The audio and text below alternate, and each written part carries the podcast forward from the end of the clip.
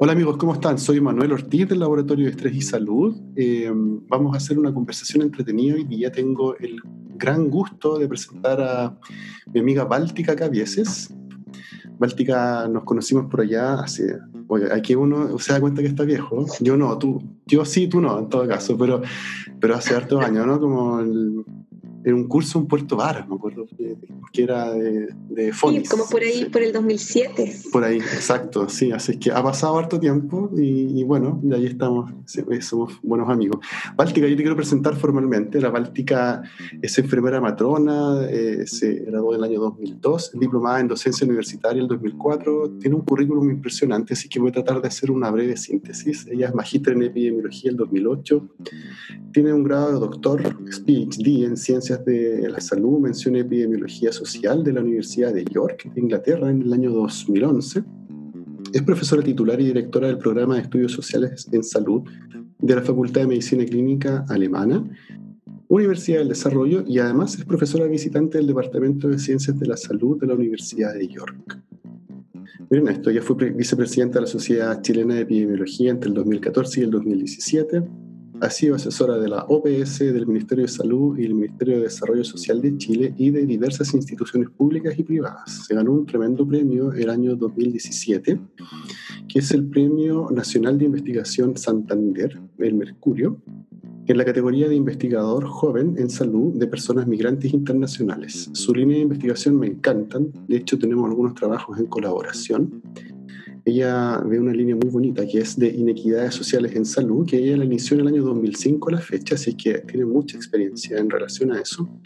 Trabaja también con eh, salud de personas migrantes internacionales desde el año 2008 a la fecha y participa, ¿no es cierto?, eh, en otros proyectos que tienen que ver con la toma de decisiones de pacientes en cobertura de salud desde el año 2016 a la fecha. Tiene varios libros de autoría, eh, ha participado en más de 40 proyectos de investigación en Chile y el extranjero. Este es un número para mis estudiantes para que vean que se puede. Tiene más de 130 publicaciones científicas, así que tenemos una tremenda invitada hoy día, Báltica, un gusto tenerte y que podamos conversar. Y la idea entonces, como habíamos hablado antes, es que vayamos conversando sobre las cosas que te apasionan en investigación y que podamos ir, haciendo algo que sea entretenido para la gente que nos va a escuchar. Así que bienvenida, Báltica. Muchísimas gracias, querido Manuel. Gracias por tu introducción y tu muy feliz de poder estar aquí contigo el día de hoy. Muy bien, pues muy, muchas gracias, Báltica, por aceptar esta invitación. Entonces, mira, yo en parte de tu presentación hablé que tú eh, investigas, ¿no es cierto? Llevas varios años trabajando con el tema de iniquidades sociales en salud. Ah, estamos prontos a tener un plebiscito, ¿no es cierto?, que eh, salió, ¿no es cierto?, de lo que llaman el estallido social en Chile el año pasado, eh, y que todo tenía mucho que ver, ¿no es cierto?, con inequidades sociales en salud. Si nosotros miramos, por ejemplo, la, la última encuesta nacional de salud, uno ve que efectivamente estas inequidades se reproducen en el perfil epidemiológico de las personas, por ejemplo, la obesidad, el síndrome metabólico, la alimentación, etc. Hay muchas cosas, ¿no es cierto?, donde uno ve que efectivamente existen estas desigualdades o inequidades, pero todo el mundo habla de inequidades sociales, todo el mundo habla de desigualdades en salud. A mí me gustaría hacerte la primera pregunta, Báltica, como en, tu línea de expertise, ¿no es cierto?, que nos puedas explicar, en palabras simples, como siempre tú lo haces, ¿qué son las inequidades sociales en salud? Porque, como digo, mucha gente habla de esto, pero no necesariamente todo el mundo lo entiende el concepto, ¿no? Entonces, la primera pregunta que te quiero hacer es que nos puedas contar qué son las inequidades sociales en salud. Muchas gracias. Es una pregunta súper importante porque es un concepto que se usa mucho, que se usa en discursos sociales, que se usa en política, que se usa cada vez que viene una nueva campaña presidencial. Así es. Transversal, ¿ah? no, no particularmente con una posición ideológica, pero es un tema que pega em, y que genera movimiento e interés permanente. Eh, entonces es importante revisarlo para entender de dónde viene, qué significa, cómo se construye sobre todo, cuando se usa para decir que algo es justo o injusto, por ejemplo. Em, para hablar del concepto de inequidad social en salud voy a partir por otros dos conceptos previos, si tú me permites, para ir en orden. El primer concepto, que viene de la medicina social desde el siglo XIX y que fue exportándose a todo el hemisferio norte y luego al hemisferio sur, más recientemente después de los años 60 en América Latina en particular, eh, desde la medicina social es el concepto de determinantes sociales de la salud. ¿Y qué son los determinantes sociales de la salud? Son, por definición clásica de los años 80 y 90 en su mirada más moderna, son todas aquellas condiciones de vida y trabajo que tienen la capacidad de resultados de salud en una persona, comunidad y población en su conjunto. Entonces, entender todas aquellas condiciones sociales de vida y de trabajo que pueden impactar en salud es una definición súper amplia. De ahí que se han creado modelos conceptuales para tratar de organizar y ordenar jerárquicamente qué son los determinantes sociales. Sobre la base de los determinantes sociales hay una categoría específica súper importante que se conoce como el nivel intermedio de las inequidades. El nivel intermedio da cuenta o trata de explicar en mayor profundidad en el modelo de determinantes sociales más reciente lo que se entiende como clase social o nivel socioeconómico, que es la, dimensión más importante cuando uno habla de inequidades sociales en salud. O sea, hablar de inequidades sociales en salud es hablar, en definitiva, de diferencias entre grupos sociales. Diferencias entre grupos sociales entendidas en la lógica de diferencias socioeconómicas. De ahí la importancia de los determinantes sociales de tipo socioeconómico, que es este que yo les mencionaba. ¿Qué son los determinantes socioeconómicos? Son aquellos grupos de categorías que construimos en las sociedades de manera totalmente, arbitraria, ¿no? por, por interés propio, un constructo social que creamos para establecer jerarquía entre unos y otros en una sociedad. ¿Cuáles son esos? El principal es el nivel socioeconómico, que es un proxy de clase social. Clase social es la estructuración jerárquica, piramidal, que establecemos en las sociedades entre los individuos. Se les llama pirámide porque la pirámide nos muestra en su forma, en su punta de arriba, que hay muy pocos que están arriba y hay muchos que van quedando abajo. ¿ah? Entonces la pirámide es una buena representación de la estratificación social o jerarquización de todo el mundo. Y eso el nivel socioeconómico lo muestra muy bien a través de tres categorías clásicas que son ingreso, nivel educacional y tipo de ocupación, pero también hay otras como por ejemplo pertenencia étnica y género. Estas cinco grandes categorías el modelo determinante sociales las pone en un nivel intermedio que hacen de puente entre todo lo que es política pública general y lo que mal de la salud desde el punto de vista de estilos de vida, relaciones con otros, condiciones materiales de la vivienda y sus efectos finales en salud. Entonces la pirámide es un puente entre cómo una sociedad se organiza a sí misma y los efectos en los individuos, de base proximal que en salud se estudian siempre en lo que se conoce como la anamnesis clínica. Si fuma o no fuma, si es gordo o flaco, si bebe o no bebe, las condiciones de su vivienda, etc. Entonces, desde este marco medicina social y los determinantes sociales de la salud. ¿Qué son las inequidades sociales en salud? Son todas esas diferencias sociales, particularmente socioeconómicas, con estas cinco categorías que yo ya mencioné, ocupación, educación, ingreso y adicionalmente etnia y género, que se consideran injustas y prevenibles y modificables en las sociedades en tanto sus resultados de salud. Y como tú recién mencionabas, la encuesta nacional de salud documenta desde, desde hace harto rato, desde el 2007 primero, después el 2010 y ahora el 2017, que hay brechas, hay diferencias estructurales, sistemáticas, hay desigualdades eh, sociales en salud que además le damos el juicio moral de que son injustas, prevenibles y modificables. Esas diferencias, esas desigualdades que a las que le atribuimos el juicio moral, prevenibles y modificables, es lo que entendemos en diálogos permanentes de la sociedad, de la política, en fin, como inequidades sociales en salud. Particularmente si usamos la categoría intermedia del modelo de determinantes sociales, inequidades socioeconómicas en salud de una respuesta un poco larga y teórica, pero es que esto se ha ido organizando y ha ido madurando en el tiempo para tratar de situarlo en un lugar donde lo socioeconómico es gravitante, respecto de aquello que vamos a decir que hay grandes brechas de unos y de otros, mm. respecto de resultados de salud y de la importancia de lo socioeconómico en eso. Está súper perfecto. Sí, tu respuesta fue larga pero contundente, así es que no hay problema con eso, Báltica. Me llama, me llama la atención en la respuesta que tú das, porque tú nos hablas de estas diferencias o desigualdades que son injustas, prevenibles y modificables, ¿no es cierto? Eh, y entonces, claro, uno, a mí la primera pregunta dentro de tantas que, que me surgen en este momento es, bueno, si son injustas y son prevenibles y son modificables, en el fondo, ¿qué es lo que se hace, no? Como desde la disciplina, ¿qué es lo que uno, qué es lo que uno puede hacer? Porque tú lo has dicho muy bien, ¿no? Tienen impactos en salud, producen eh, resultados diferentes en salud dependiendo de, de, la clase o del lugar donde tú estás, ¿no es cierto? ¿Qué se puede hacer?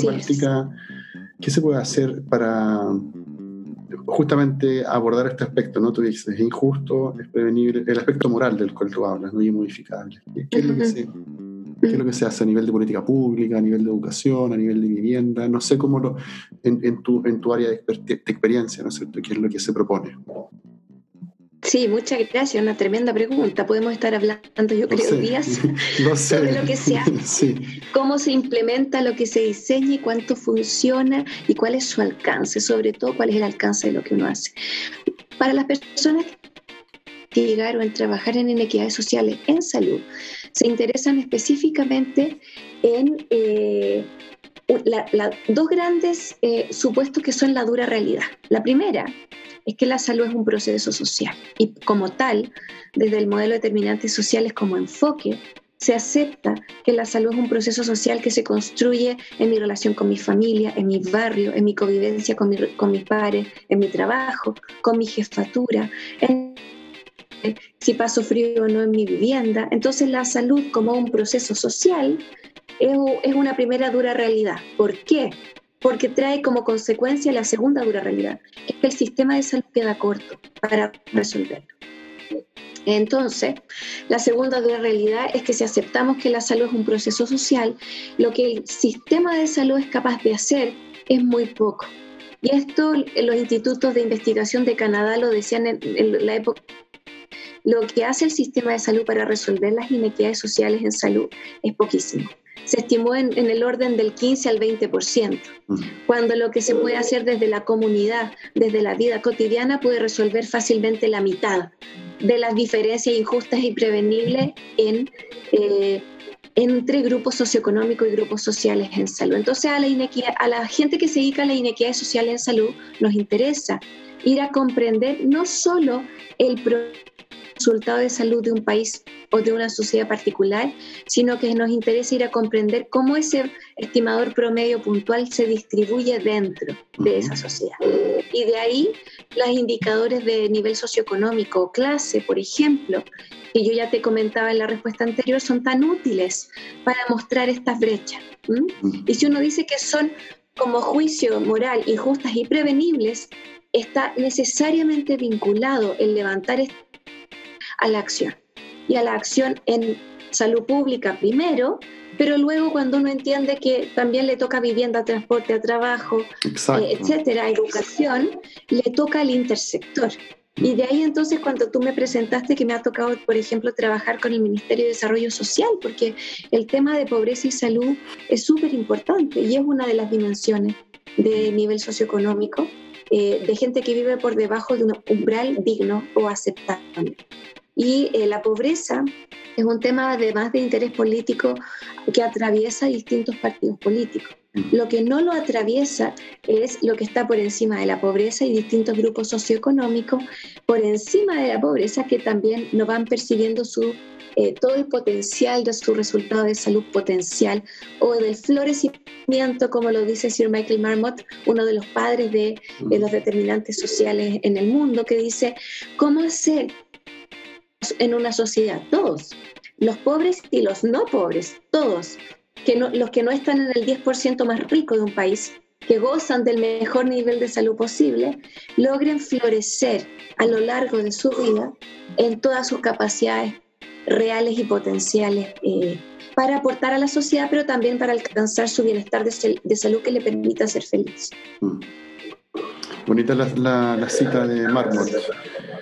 Em, un, ideal. Oye, Báltica, em, bueno, me queda claro que el, tema de desigualdades sociales es muy, muy relevante. Em, no te voy a preguntar por qué es importante, porque ya me lo, has contestado todo el rato.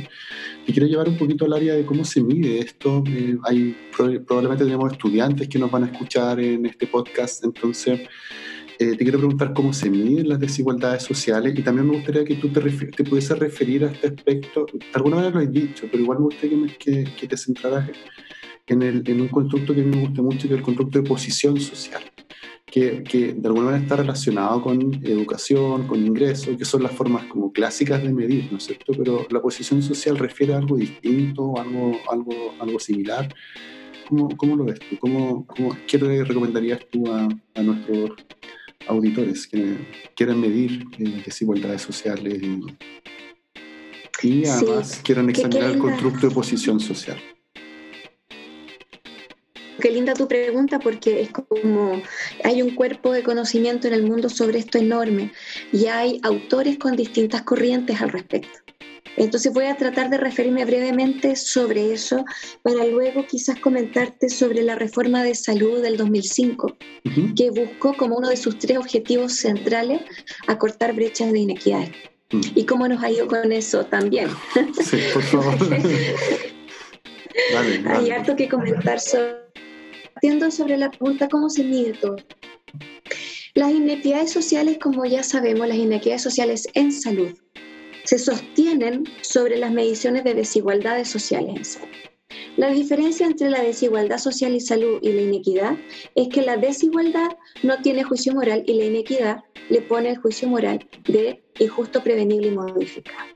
Pero si uno no hace ese juicio moral, las inequidades y las desigualdades serían lo mismo. Entonces, cuando uno mide, son desigualdades. Y cuando asigna el juicio moral, le da el, el, nivel cualitativo sustancial de, eh, de, que son inequidades por esta dimensión moral de injusticia social. ¿Ya? Pero lo que uno mide en la práctica como investigador son desigualdades sociales. ¿Qué desigualdades sociales? Desigualdades sociales de distinto tipo. Uno puede ir a buscar desigualdades sociales eh, en el trabajo, eh, en el espacio del barrio, eh, a nivel espacial comunal, eh, de, dimensiones de desigualdades sociales subjetivas versus objetivas, o sea, cómo una persona se las mide a sí mismo versus cómo se buscan medir desde fuera con indicadores más duros como son nivel educacional, por ejemplo. Las hay a corto plazo y de curso de vida, las hay de manera unidimensional como multidimensional a través de escalas complejas, o sea, el mundo de desigualdades sociales en salud para ir luego a medir inequidades es enorme. Y hay propuestas de distintos autores. ¿Cómo se miden entonces las desigualdades sociales? De manera múltiple y compleja. Y como yo te decía en una respuesta anterior, están las dimensiones clásicas que son tres, de las desigualdades sociales con interés en el nivel socioeconómico o de posición social, siguiendo un poco lo que tú me preguntas ahora. La posición social, antes de decirte los indicadores, la voy a definir un poquito. La posición social es un constructo social creado por nosotros, los seres humanos. No está en la naturaleza, no está en las estrellas, no está en la matemática.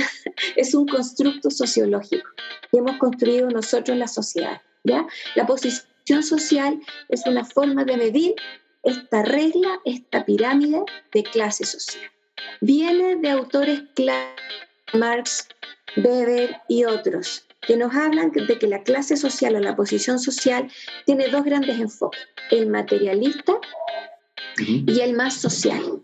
El materialista, siguiendo a, Max, eh, a Karl Marx, dice, es, tiene que ver con tus capacidades materiales de vivir, tus mínimos materiales, ¿ya? Entonces ahí se interesa eh, desde esa línea, desde esa corriente eh, sociológica, en condiciones materiales de la vivienda, en cuántos assets hay en tu casa, si tú tienes o no tienes teléfono, refrigerador, niveles de pobreza o niveles de riqueza. En tanto, esos indicadores de dan cuenta de aspectos materiales de tu buen vivir, que tienes o que no tienes. ¿Ya? Esa es esa corriente más materialista. Pero Max Weber nos habla de posición social, por ejemplo, a través de lo que la posición social representa en tanto prestigio e influencia social. Mira qué lindo, mm. mucho más complejo. Mm. Entonces no es solo lo que tú tienes o no tienes como riqueza o pobreza, y tú de buen alimento, de no pasar frío, sino que viene por esta capacidad de influencia de clase. Entonces aquí entran otros indicadores, como no son los que ya yo, mm. yo mencioné, más materialistas, sino que, ¿sí? Sí, no, solo, eh, claro, pero estos dos, eh, estos dos constructos, en el fondo, un poco la disponibilidad material que tú dices y, un poco la, la, gradiente más como de evaluación social, de la capacidad que tú tienes de influir y todo, son cosas que están relacionadas, ¿no? O sea, en el fondo uno tiende a pensar que, que por lo general el estatus que las personas tienen también está dado por eh, lo material. ¿Cómo, cómo se, se resuelve eso? ¿Cómo lo, lo abordan ustedes? Sí, mira, súper buena tu pregunta porque esto surge de autores clásicos del siglo XIX y XX que están ya un poco, em, que ya se consideran clásicos y que tenían miradas un poquito más rígidas, excluyentes entre sí, súper excluyentes. Entonces eran, se toman de, de, la literatura de sociólogos clásicos del siglo pasado, pero hoy eh, la verdad es que, por cierto, que se miran y se espejan mucho y se complementan y hoy las escalas para medirlo consideran o tratan de considerar ambas de todas maneras. Entonces, volviendo a la, cosa más de influencia, poder y prestigio de Max Weber, desde ahí surgen eh, indicadores como son, em, por ejemplo, eh, estatus, tipo de ocupación o tipo de cargo, y escalas específicas de influencia social mm. sobre otros, o escalas específicas de prestigio social. ¿Ya? Perfecto, sí. Corriente y desarrollo. Y evolucionaron en el mundo más moderno en estimadores, por ejemplo, de, eh, de, todas las escalas de ocupación. Entonces, personas que en la ocupación terminan hoy en el mundo moderno en cargos gerenciales, en cargos diplomáticos, en cargos de influencia, incluso el mundo académico también, como cargos de prestigio y de poder desde un razonamiento mucho más intelectual mm. de influencia que de si tuviera riqueza. Entonces con esto, con estas dos grandes miradas de los grandes padres fundadores sociólogos del siglo pasado, se fueron creando estos indicadores, clásico y emergente. Los clásicos, como yo ya te nombraba, eh, ingreso, ocupación y tipo de ocupación y nivel educacional. Y suma el modelo de determinantes sociales, pertenencia étnica, si no, mm. y cuál, mm, género.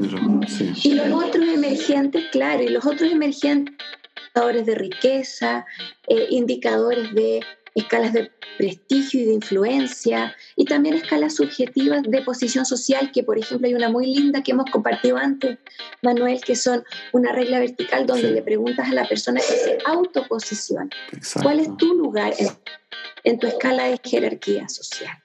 Pero estos son todo lo que te estoy hablando ahora, son como unidimensionales. A posterior de esto, se fueron creando escalas multidimensionales, donde se combina nivel educacional con ingreso.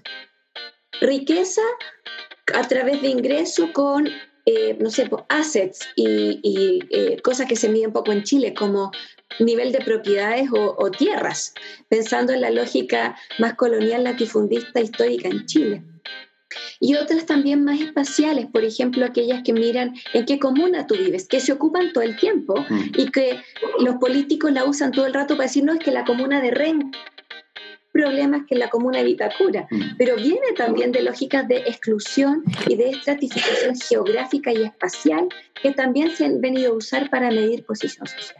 Y en Chile eso pesa caleta, porque en Chile, eh, tú dices en qué colegio viviste, estudiaste, y en qué comuna vives, y estás usando dimensiones gravitantes de posición social para decir en el fondo cuál es tu lugar y cuánto importas y cuál es tu prestigio y tu poder e influencia duda que están combinados y sin duda que son complejos de medir. Báltica, y, para ir cerrando el tema de inequidades, porque también te quiero aprovechar de preguntar de migración, eh, finalmente estas dos, estas dos mediciones, las mediciones más eh, antiguas o clásicas, como tú llamaste, y estas un poco más nuevas o más emergentes, Eh, y, claro, tú dices, se, mezclan, ¿no? Puedes tener eh, alta educación con alto poder de influencia, a lo mejor tienes más influencia pero menos ingresos. Estoy pensando, por ejemplo, en un líder comunitario que a lo mejor tiene mucho dinero, pero tiene tal vez una alta capacidad de influir en su entorno, ¿no es cierto? Pero mirando lo que a nosotros nos interesa, que son resultados en salud, eh, siempre nosotros vamos a ver que, que, hay, un, hay un correlato ahí, ¿no es cierto? O sea, definitivamente juegan un rol en los resultados en salud, ¿sí? Sin duda, sin duda. Sin duda, y la encuesta nacional de salud lo viene mostrando desde hace tiempo y de que uno le echa, entre comillas, capacidades, tecnología, recursos al sistema de salud público, la cosa parece no cambiar mucho en lo distribucional. O sea, en el último, o sea, en las últimas cinco décadas, por decir algo más reciente, el sistema de salud ha ido teniendo una capacidad de mejora de eh, los resultados de salud en tanto a metas sanitarias que se propone. Por ejemplo, el porcentaje de cobertura de vacunas en niños, inicio tal, mejor adherencia en clónica. Eso ha ido mejorando, pero llegó un punto donde el sistema de salud se estancó, y nos dio para más. Mm. Se estancó. Y ahí es donde entran estas otras dimensiones, no? Es justamente, se vio obligado a mirar murallas afuera. Porque por más que le echara recursos, capacidades, la cosa no estaba mejorando sustancialmente. Y tuvo que abrir los ojos y mirar hacia afuera y mirar lo que estaba pasando en las comunidades. Y lo que estaba pasando en las comunidades es que los malos estilos de vida, por llamarlo entre comillas desde el punto de vista sanitario, se fue concentrando en el tiempo, en aquellos grupos, en las categorías inferiores de ocupación, de educación, de ingreso. Y tuvo que salir a mirar por qué pasaba eso. Y eh, los estudios en, en, otros lugares del mundo les fue a contar un poco, mira, lo que te está pasando aquí en Chile es muy parecido a lo que está pasando en Europa y en muchos países desarrollados, donde hay riqueza, hay un buen per cápita, hay un buen PIB, pero la distribución, la distribución. de ese bienestar no es equitativa. Y por más que le eche plata o mejora el sistema de salud, lo que está pasando fuera, desde la lógica, como yo te decía, de la dura realidad de que la salud es un proceso social, no se está resolviendo bien. Entonces, lo que pasa en la encuesta nacional de salud, que yo lo, lo estudié con las, con las dos anteriores, es que no solo eh, las personas de bajo ingreso, de bajo nivel educacional, nivel de ocupación, concentran más eh, estilos de vida, sino que también concentran mayores proporciones de síndrome metabólico, menores capacidades de adherencia, de literacia en salud para comprender lo que se les pide para mayor adherencia. Y también van eh, en el tiempo creando su propia cultura de estilos de vida y de relación con los sistemas de salud y de prácticas de salud. Entonces nos vamos quedando cortos cuando le decimos en el box de atención no coma pastel amasado, porque empieza a formar parte de su propia práctica cultural, no solo por pertenecer a cierta categoría de la pirámide de posición social, sino que porque también va respondiendo a una forma de ser y de comprenderse a sí mismo que se va heredando eh, generación tras generación con una práctica de relación con el sistema de salud propio también que se va instalando en el tiempo y sobre la cual el sistema de salud se fue distanciando y comprensión y perdió relación para poder eh, estrechar y comprender ahí. Entonces, la reforma de salud, para hablarte muy brevemente de eso, la reforma del sistema de salud de 2005 se basó sobre estudios de unos 5 a 8 años muy serios que hizo la Superintendencia de Salud, el Ministerio de Salud, expertos del país, que fueron documentando que por más que se hacían pequeños esfuerzos, lo que se necesitaba era cortar brechas de acceso sustancial.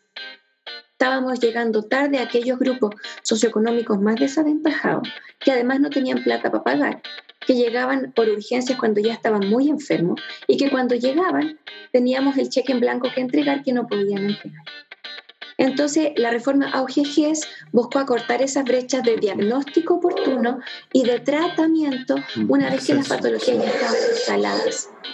Pero no transformó el hecho de que las trayectorias de vida en las personas se van a seguir enfermando igual. Entonces hay buenas noticias si es que le pedimos al sistema de salud que se haga cargo de acortar brechas de acceso a diagnóstico y tratamiento oportuno, pero no hay buenas noticias respecto de las diferencias de diagnóstico y de condiciones de vida que preceden a que esa persona se enferma. Claro, y, yo no diría no solo que la presencia, sino que también lo que viene después, ¿no? Porque también lo que tú dijiste, ¿no? Para poder adherir bien, en el fondo, lo que viene después. Justamente, para toda la eh, recuperación. No te puedo dejar de preguntar, en una respuesta breve, Báltica, eh, ¿qué pasa con el COVID y las inequidades sociales? La respuesta, te, hago una pregunta que yo sé que tiene una respuesta larga, pero, pero... No, la voy a hacer súper breve en mi propio relato. Yo trabajo en, la Universidad del Desarrollo. Hay dos personas que forman parte del Consejo Consul Nacional COVID. Dos personas, el doctor Pablo Vial y la doctora Jiménez Ambos forman parte. Mm. Y me tocó conversar coloquialmente con el doctor Pablo, Pablo Vial cuando todavía la primera ola estaba en la clase alta. Ustedes saben que la clase alta, el COVID llegó por un viajero eh, chileno a Chile a inicios de marzo que venía de Asia. No era un migrante de clase baja, en lo absoluto. Y llegó contagiado y nos trajo y se contagió primero en comunas de clase alta, Vitacura, Lobarnechea, Las Condes. Y cuando eso pasó, todas las recomendaciones que se hicieron del Ministerio de Salud, cuarentena voluntaria, distanciamiento social, no salga de su casa, se cumplieron. Y en ese rato yo hablaba con Pablo Vial y yo le decía, cuando esto llegue a las comunas de clase baja, por llamarlos de alguna manera, las que tienen, las que tienen hacinamiento, las que no pueden hacer cuarentena porque tienen que salir a trabajar, las que tienen también concentraciones de población de pertenencia étnica, entre otras cosas, otro va a ser el cuento. Y estas medidas eh, de las que nos sentíamos súper orgullosos en marzo y en abril se nos van a ir al coño. Y así fue. Todas las recomendaciones que se hicieron y que sirvieron para clase alta, que pueden quedarse en su casa, no sirvieron de nada o fueron muy difíciles de cumplirse para los que sí tienen que salir a trabajar. ¿Y quiénes fueron? Los que se desplazan para servicios públicos básicos, los que son migrantes irregulares que están haciendo para delivery, los que trabajan en servicio del hogar y los que viven hacinados y que tienen que salir a trabajar o pierden el trabajo. Mm. Y más sumado a eso, las personas que fueron desalojadas porque no pudieron seguir pagando, todos los que perdieron el trabajo, entre otras cosas. Mm. Entonces, ¿qué pasó? Pasó que el COVID eh, fue muy elegante y muy obediente en clase alta, pero fue tacaño, egoísta y brutal cuando llegó. Mm. Y eso es lo que estamos viendo y por eso el brote repunte y repunte y repunte. Era, era predecible eh, y muy difícil ¿no? que las medidas de, de confinamiento que se pusieron fueran eh, tuvieron el mismo nivel de adherencia en función, ¿no es cierto?, del de, estatus social o, la comuna donde tú vives. Estoy sumamente de acuerdo contigo en eso. Mm. Oye, Báltica, y tocaste ahí, tocaste a la pasadita el tema de los migrantes, así que saltemos al tema de migración. Eh, me acuerdo una vez, que, una vez que te invitamos acá a Temuco a, dar un coloquio, el, doctorado en psicología, tú, el título de tu conferencia era algo así como Migrante Internacional, y yo me acuerdo que te dije, te pregunté, oye, ¿qué es lo que son los migrantes internacionales? Porque yo, asumiendo que todos los migrantes son internacionales, y tú me corregiste y dijiste, no, no es correcto, Manuel. Entonces, cuéntame un poquito de eso. ¿Qué son los migrantes internacionales? Y ahí la pregunta que cae de cajón obviamente, ¿por qué es importante la, la migración para la salud de las poblaciones? Tú, tú escoges dónde partir. Ya. Ya. Partamos por la definición. Sin ánimo de dar la lata teórica, es importante porque las definiciones sirven para situar lo que pues, estamos haciendo y cualquier conclusión. Hay que ordenarse, sí, está bien, dale. Para ordenar, justamente. Y porque cuando uno inventa estas definiciones, después pone los estudios cuantitativos a unos y a otros en una celdita y no en otra. Y hace interpretaciones y conclusiones y hace conclusiones sobre la base de dónde pone a cada individuo. Entonces es súper importante tener claras las definiciones. El migrante internacional desde el marco amplio de Naciones Unidas de Movilidad, eh, Movilidad Humana, que incluye muchas categorías, una de esas migrantes internacional es aquella persona que atraviesa frontera política que cruza de un país a otro con intención de asentamiento, sea esta temporal o permanente. Esa es la definición fácil. Naciones Unidas, en el 2003, en su definición clásica, que tiene que residir por al menos un año en un país distinto al de nacimiento o al de eh, residencia habitual. Hay hartas complicaciones con esto, porque una cosa es ser migrante internacional y otra es tener distintas nacionalidades, por ejemplo. Mm. Entonces, en, investigación en migración internacional hay distintas formas de medirlo. Una es donde naciste por país de origen, otra es por país de residencia habitual. O sea, mi esposo Manuel, por ejemplo, nació en pero es chileno, porque llegó de tres meses a Chile y ha vivido toda su vida en Chile y tiene cultura de chileno, nacionalidad de chileno, en fin. Entonces hay distintas formas de construirlo. Una es por país de origen donde naciste, otra es por nacionalidad y otra es por residencia habitual en los últimos cinco años, como una residencia más, de corto plazo. Claro, y, que, que, no dé cuenta necesariamente dónde viviste, pero de dónde, de dónde tú vienes ¿ah? eh, respecto de una migración reciente. Esas categorías sirven. Eh, desde la misma definición. Y todas son útiles en investigación porque dan cuenta de cosas un poco diferentes y son complementarias. ¿Cuál fue la segunda cosa que me preguntaste? No, lo, segundo es, obviamente, por qué es importante em, la migración para la salud de las poblaciones. Te, te, hago esta pregunta porque muchas veces uno, hace un tiempo atrás, cuando obviamente el tema de la migración de los haitianos estaba más de, estaba más de moda, no digo, no digo que no sea importante, pero me refiero a moda que estaba en los medios, ¿no? O sea, salían noticias y, y uno, y uno veía muchas muchas declaraciones como que los, los, migrantes nos traían enfermedades y que por eso había que mandarlos de vuelta en los aviones.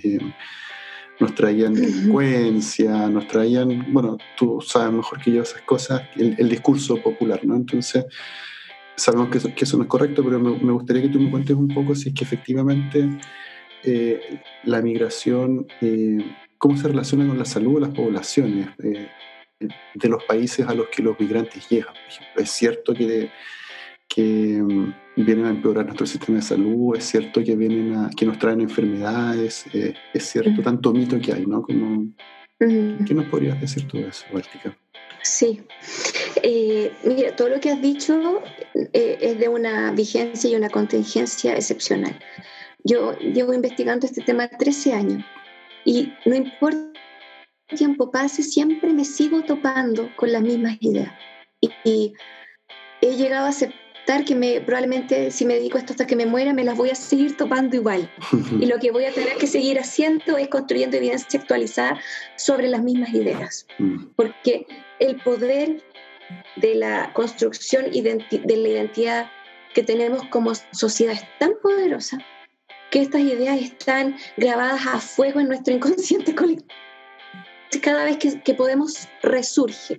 Y no solo resurge por desarrollo histórico eh, de, nuestra, de nuestra historia colonial y desde ahí cómo vamos construyendo categorías de gente de clase alta y baja y el que vale y el que no vale, porque de eso María Miletti Yu lo documenta súper bien en la lógica de la construcción histórica del racismo en Chile, ¿no?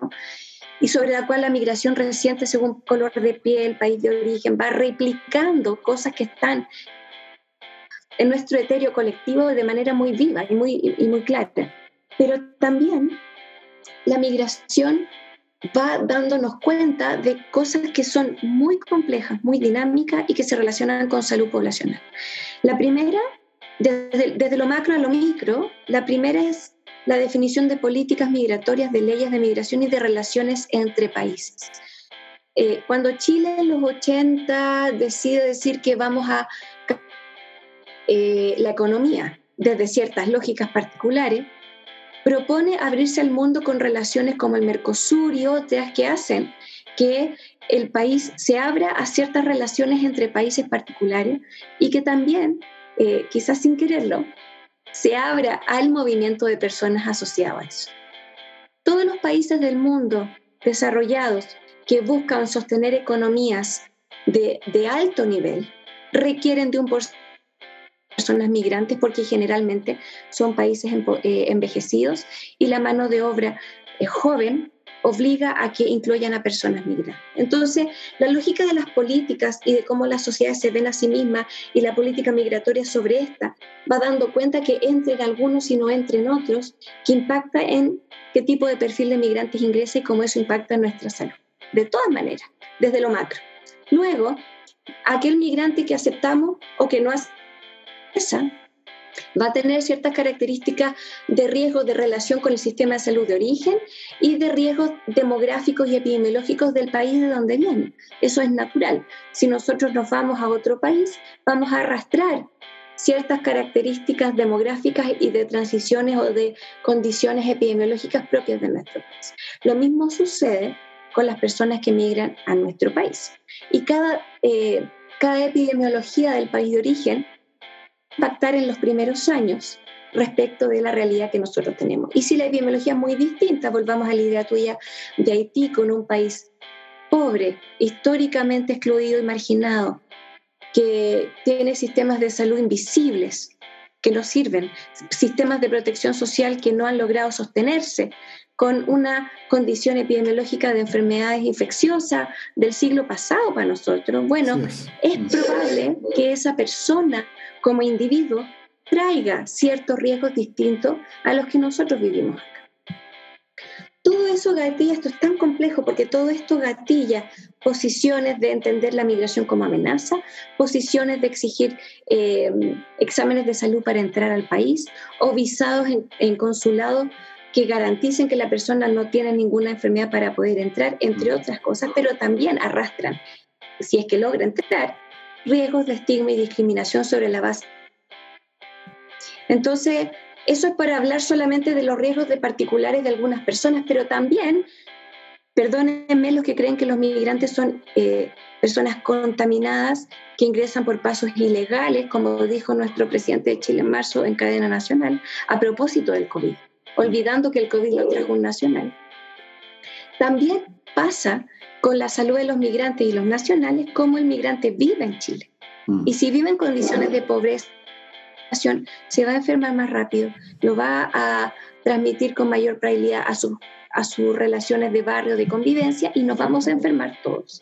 Entonces, desde una lógica de salud pública también es importante acompañar y, proteger la salud y las condiciones de vida de todos, incluyendo los migrantes, si queremos tener buena salud pública. Y aquí no estoy diciendo nada del otro mundo, sino que es decir, infecciosa, condiciones de vida de pobreza, hacinamiento, sinónimo infecciosa. En 10 años más y tenemos enfermedades reemergentes por condiciones de vida subhumanas sobre las cuales algunos viven. No es mi intención ser provocativa ni controversial, solamente por que todos sabemos, pero que por razones de estereotipos y estigma estamos no queriendo mirar, nada más.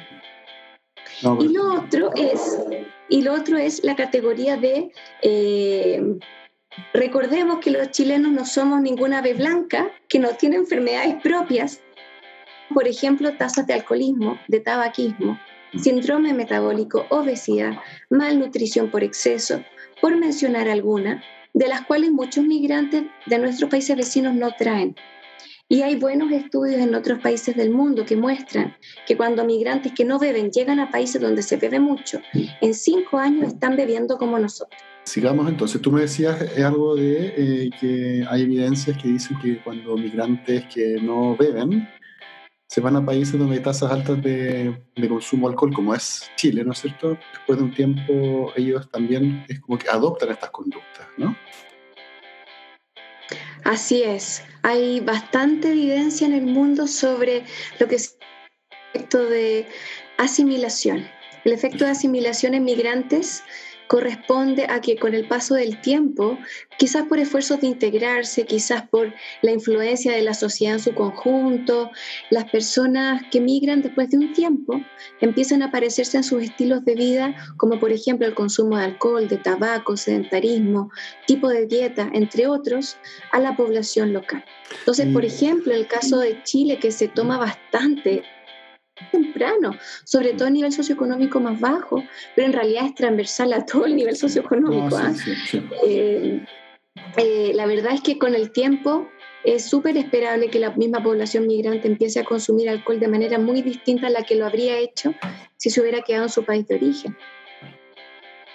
Entonces, el, tema que al revés, ¿no? ¿El migrante limpia al, nacional? ¿Una cosa así? No, no, no, que, que, en el fondo cambian, cambian positivamente sus hábitos. Por, ejemplo, eh, la migración a Estados Unidos de, de, distintos grupos latinos se ve justamente en lo primero que tú me dices, ¿no? Como una adopción de malos hábitos alimenticios, pero en otro grupo se ve lo contrario, como que mejoran sus hábitos de alimentación. Eso no sé si sabes si en Chile ocurre o es, mayoritariamente la primera tendencia que tú En Chile no hay ningún buen estudio aún longitudinal sobre salud de migrantes.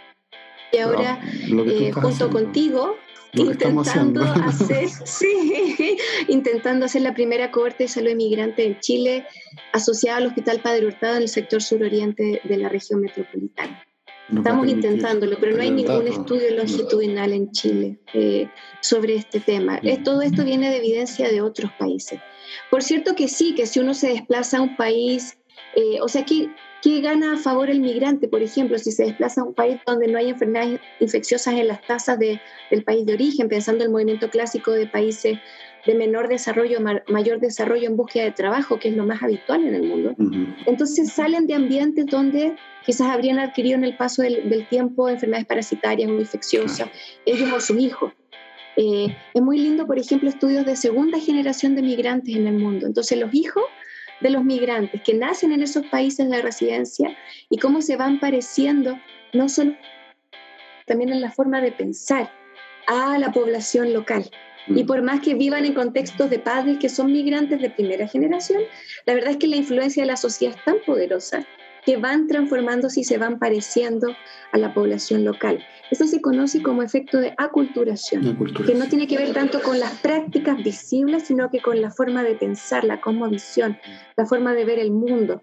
Y, tiene sus costos. ¿ah? Hay estudios muy bonitos, el Alfonso ha investigado eso y David Sirlopu en Concepción, donde, donde eh, familias migrantes que por el esfuerzo de integrarse están dispuestas, de, dispuestas a abandonarse estas prácticas o tradiciones culturales propias, eso se ha visto asociado a mayores niveles de ansiedad y de sintomatología de salud mental que aquellos que en el fondo eh, aceptan eh, acercarse o integrarse sin perder completamente entonces el trabajo ahí de integración que se puede hacer es muy bonito y es muy importante porque tiene efectos en salud. Mm. Báltica, amiga mía querida, para ir terminando, porque sé que tú tienes otras cosas que hacer. ¿Qué desafíos nos quedan pendientes? Esa pregunta también. Te he hecho puras preguntas con respuestas eh, enormes, que podríamos hablar mucho tiempo, ¿no es cierto? Pero para ir así como abrochando y cerrando. Nómbrame uno o dos desafíos pendientes que tú crees que están eh, aquí. Me mencionaste, por ejemplo, el tema de los estudios longitudinales para hacer una buena caracterización, por ejemplo, pero ¿qué otros desafíos tú crees que están pendientes y son bien urgentes de atender en eh, migrantes? Eh, a corto plazo, el Ministerio de Salud lanzó el 2017, finales del 2017, la política de salud migrante.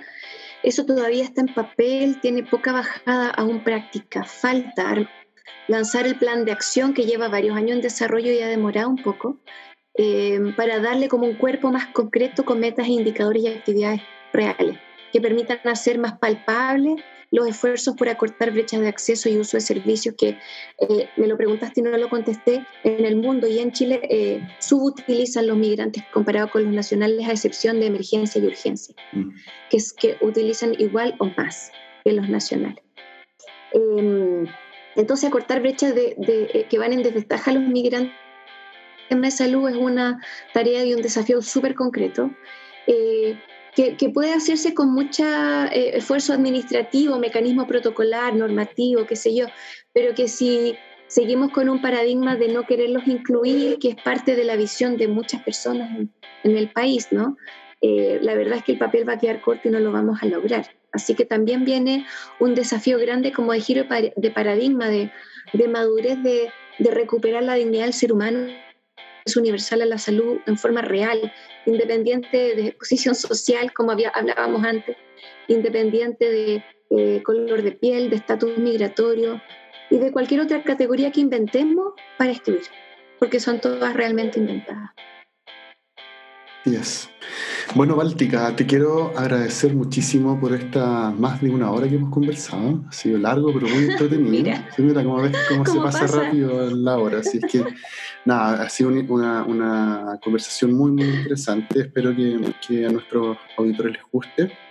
Es siempre un gusto, Báltica, tenerte aquí para conversar de estos temas tan, tan bonitos que tú, que tú investigas y que estás liderando en Chile. Así que te quiero agradecer por tu tiempo, por tu disposición, además por tu lindo trabajo que realizas, ¿no es cierto? Que es lo que en realidad eh, necesitamos hacer en Chile, ¿no? Como buena, buena investigación de calidad, pero además ciencia con sentido, como, como se dice por ahí. Así es que te agradezco, Báltica. Un honor y una alegría estar contigo. No, de nada, pues Báltica, muchas gracias y seguiremos en contacto. Me despido, soy Manuel Ortiz del Laboratorio de Estrés y Salud y espero que nos podamos escuchar en un próximo podcast con invitados tan interesantes como Báltica, la que tuvimos hoy día. Así es que que estén muy bien amigos y nos vemos y nos escuchamos en un próximo podcast. Chao.